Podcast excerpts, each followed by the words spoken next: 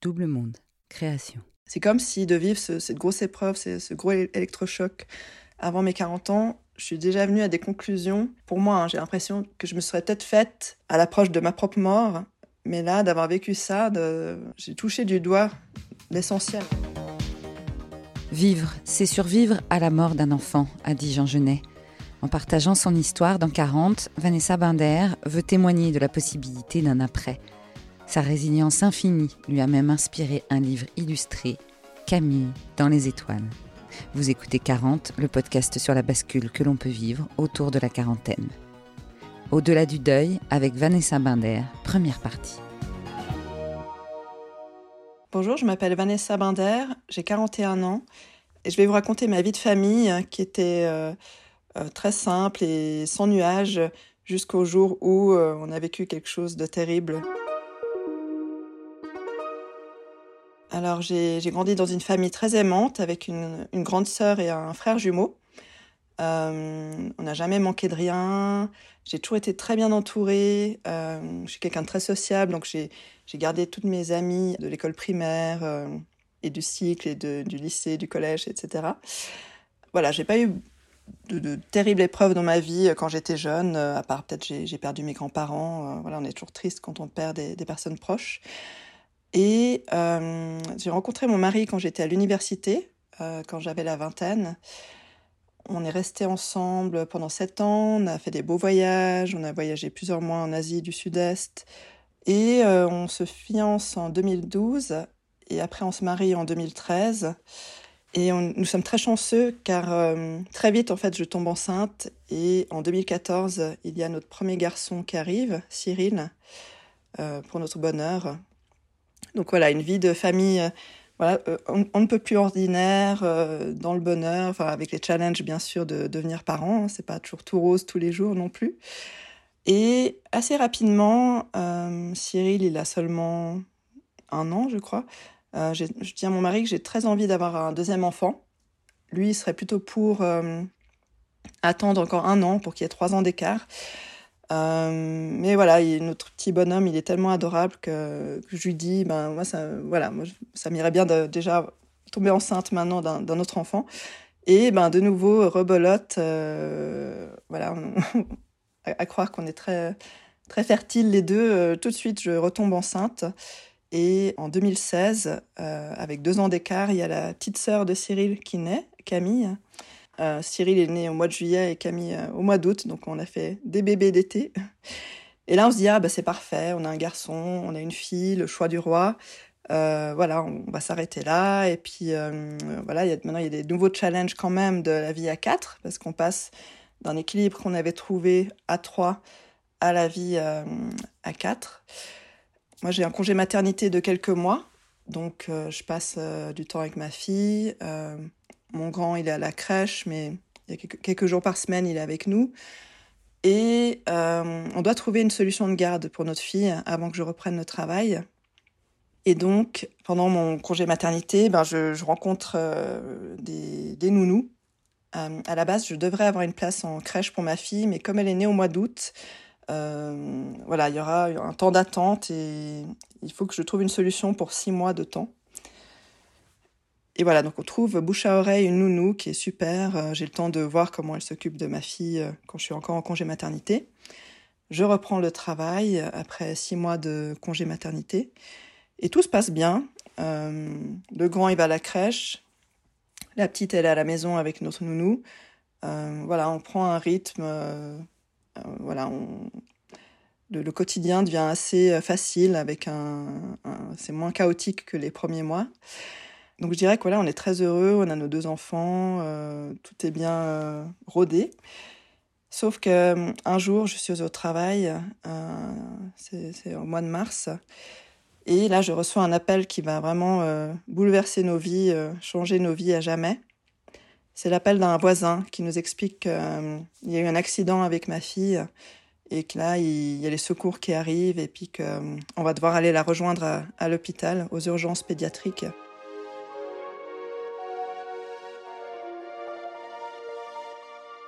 Donc là, c'est vraiment le, chaos.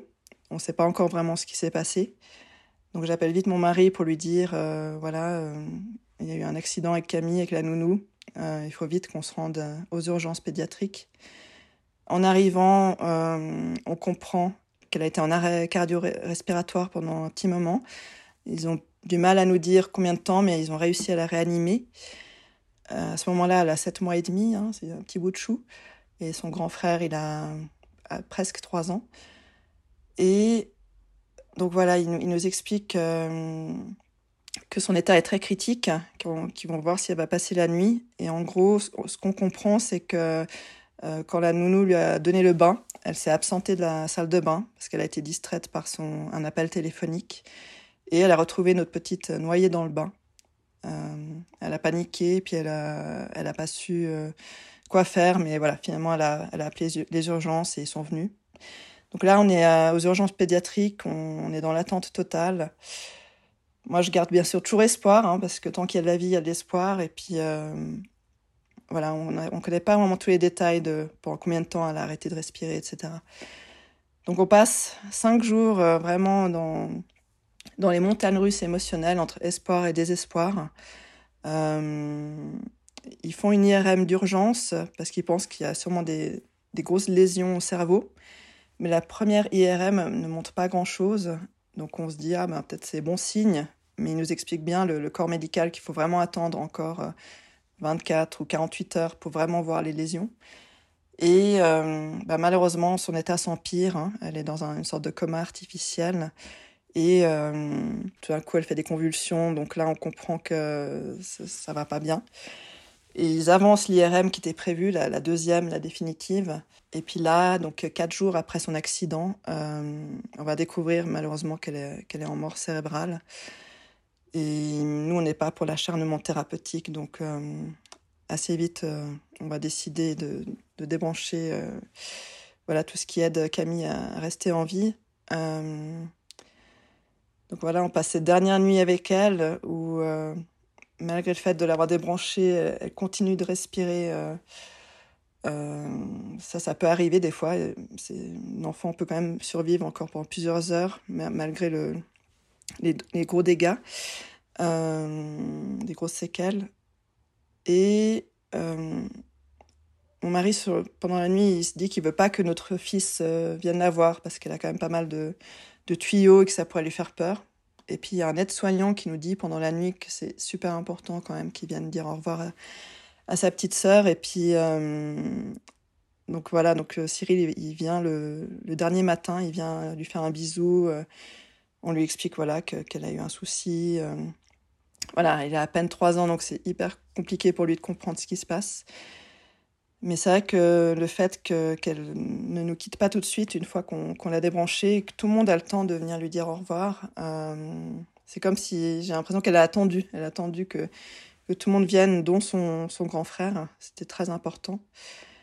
Et voilà, malheureusement, euh, ce jour de mars, le 27 mars, elle nous quitte à, à 13h. Alors là, voilà, c'est le monde qui s'écroule. Euh, voilà, pour nous, on était pour toujours, on allait être les quatre ensemble. Euh, on se disait que c'était pour l'éternité. Et là, c'est vraiment le trou noir. Et voilà, on a notre Cyril euh, qui est là. On est des parents zombies. On avance un jour après l'autre, euh, voilà, machinalement. Mais on le fait parce que voilà, on se doit pour lui de, de tenir bon et d'être là pour lui. donc voilà, enfin c'est vrai qu'on se sent vraiment complètement perdu euh, sur une autre planète. Euh, et puis ce qui est pas facile, c'est que voilà, c'est tellement douloureux ce deuil que euh, avec mon mari Jean, voilà, on, se soutient mutuellement, mais en même temps, on, on va assez vite réaliser qu'on va le vivre d'une autre manière, ce deuil. Par exemple, moi, c'est vrai que très très vite, le départ de Camille, son, le, décès de Camille, ça va me renvoyer à des questions existentielles sur la vie, sur la mort, sur qu'est-ce qu'on fait ici. Euh, ça me fait réaliser, avant qu'elle meure, je pensais qu'on serait ensemble pour toujours, mais je me suis dit en fait que j'ai réalisé par le départ de Camille que rien n'est là pour toujours, que tous on est de passage, que, voilà, enfin là, elle est partie super vite, hein, parce qu'elle a vécu seulement sept mois et demi avec nous, mais même moi, je suis pas là éternellement sur la Terre. Et donc très vite, je pars un peu sur ces questionnements de, lecture, d'abord des témoignages de, parents qui ont perdu un enfant, mais après, c'est plus sur des, choses un peu scientifiques ou euh, psychologiques ou même un peu spirituelles sur euh, bah, c'est quoi la conscience, qu'est-ce qui se passe quand on meurt. Euh, voilà, je m'intéresse beaucoup à ces choses-là. Euh, mon mari, il est plus dans, dans la colère de, voilà, de, cette injustice qu'on a vécue. Et bien sûr que c'était une terrible injustice. Euh, c'est vraiment une épreuve de vie que je ne souhaite pas à mon, à mon, pire ennemi. Et c'est vrai que lui, il va plus. Euh, ce qui va le faire tenir, ça va être la procédure judiciaire contre la nounou. Parce qu'en en fait, elle n'arrive pas à nous expliquer ce qui s'est passé. Elle est dans le déni. Elle est là, mais j'étais là, mais c'est l'accident m'est tombé dessus. Enfin, voilà, elle n'arrive juste pas à prendre ses responsabilités. Donc ça, c'est quelque chose qui va vraiment... Euh, voilà, ça va, ça, va pas être, ça va pas être facile pour nous de qu'elle puisse pas vraiment nous dire clairement ce qui s'est passé. Euh, donc on va avancer là-dessus, sur cette partie euh, judiciaire.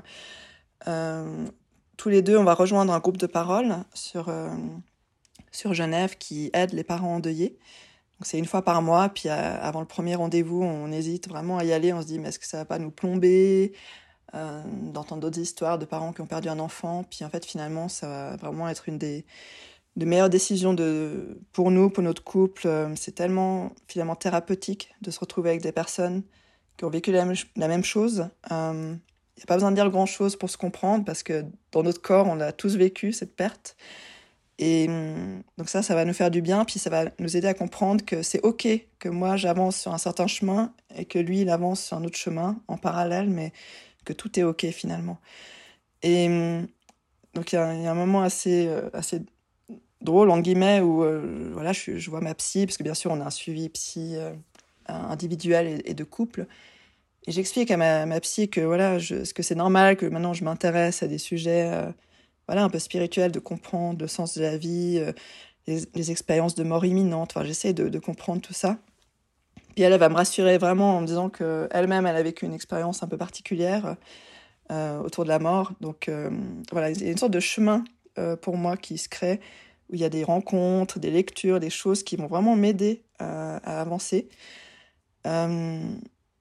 Euh, et très vite, en fait, j'ai cette intime conviction que si Camille, euh, voilà, pour moi, elle est là d'une autre manière. Ça, c'est aussi quelque chose. Euh, je m'étais pas posé beaucoup de questions avant. Euh, moi, j'ai grandi dans une famille athée, mais on croit quand même en quelque chose. Mais voilà, on n'est on pas euh, chrétien ou euh, on va pas à l'église, etc.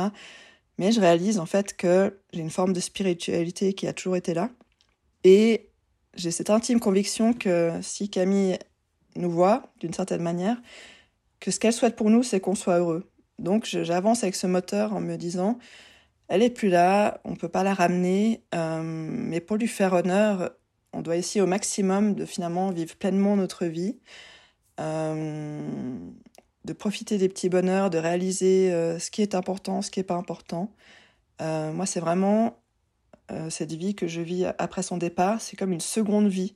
C'est comme, ouais, comme une petite mort, une mort, que de moi-même aussi avec son départ et euh, pas une renaissance mais un nouveau moi euh, qui se rend plus compte de ce qui est important.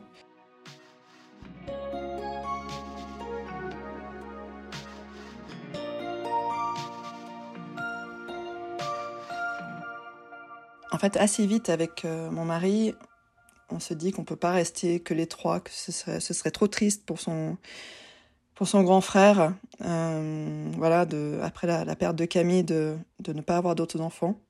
Et ça, de nouveau, ben, c'est pas un choix facile hein, de se dire, euh, on est encore en deuil. Euh, le deuil, c'est pas quelque chose de linéaire. Je, dois, je vais pas me dire, je vais attendre 3-4 ans et ça ira mieux et là, je pourrai avoir un autre enfant.